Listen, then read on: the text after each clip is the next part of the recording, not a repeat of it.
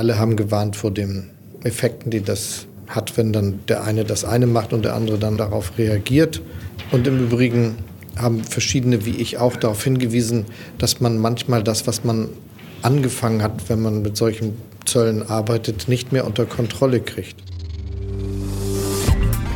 Das Handelsblatt Morning Briefing von Hans-Jürgen Jakobs. Guten Morgen allerseits. Von JD.com haben Sie vielleicht noch nie gehört und doch sollten Sie sich den Namen merken. Die chinesische Firma ist ein Online-Gigant, hat einen finanzpotenten Großaktionär Tencent mit 20 Prozent und plant eine globale Expansion. Ich möchte auch Produkte in Europa verkaufen, sagt Vorstandschef Richard Liu dem Handelsblatt. Hierzulande eröffnet noch 2018 ein eigenes Büro, Zukäufe sind vorgesehen. Auch Erzrivale Alibaba aus Hangzhou plant den deutschen Marktstart und somit den Angriff auf Amazon. Diese Form des Handelskriegs zwischen den USA und China spielt sich nicht auf Twitter, sondern im deutschen E-Commerce ab. Die Rochaden und Parolen der CSU in der Flüchtlingspolitik haben am Sonntag in München 25.000 Bürger auf die Straße gebracht, trotz Starkregens. Gegen deren Kampagne Hashtag ausgesetzt setzte die in Bayern noch allein regierende Partei wiederum Zeitungsanzeigen und Gegenplakate. Offenbar ist die CSU-Furcht vor der Landtagswahl am 14. Oktober groß, im liberal-konservativen Publikum Wählerstimmen zu verlieren, die man bei der rechten AfD nicht gewinnt.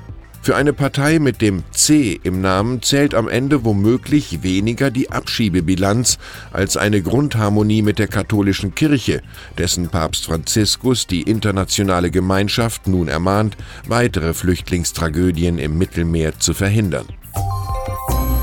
Die AfD ist da von ganz anderem Kaliber und lobt ausdrücklich Italiens Innenminister Matteo Salvini, der die Häfen des Landes für Rettungsschiffe gesperrt hat.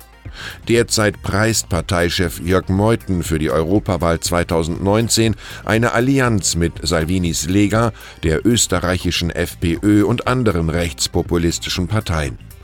Das liegt ganz auf der Linie des von Donald Trump abgemeierten US-Politikkunglers Stephen Bannon, der mit einer Organisation namens The Movement künftig persönlich die europäischen Alt-Right-Kreise unterstützen will. Ein Sieg in Brüssel sei möglich.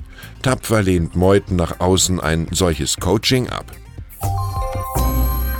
Klare Worte von Johannes Theissen. Die industrialisierte Welt habe den Klimawandel ausgelöst und könne sich jetzt nicht wegducken, wenn es um die Bewältigung der Probleme geht, schreibt der E.ON-Vorstandschef im Handelsblatt Gastkommentar. Schon heute führen Hitze und Überschwemmungen dazu, dass mehr Menschen aus ihrer Heimat fliehen, und diese Ursachen der Migration werden noch wichtiger werden, so Theissen. Prädikat lesenswert. Das Leben eines Menschen ist das, was seine Gedanken daraus machen, so Marc Aurel.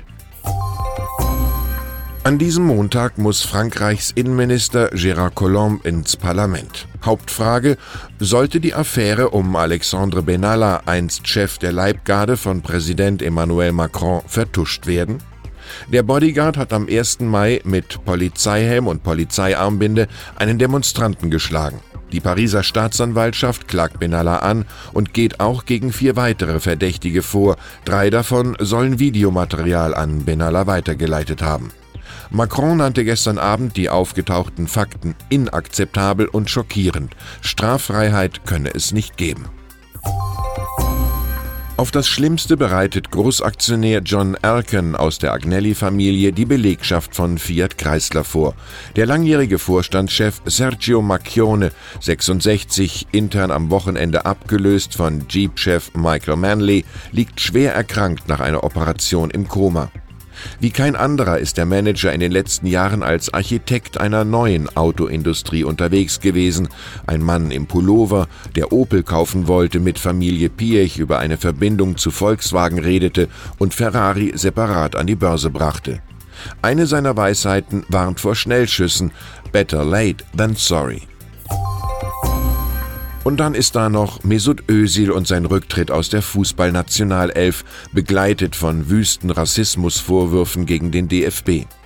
Dafür brauchte der ballgeniale Weltmeister mit türkischen Wurzeln gestern drei Folgen eines Tweets. Er hatte ja auch lange geschwiegen.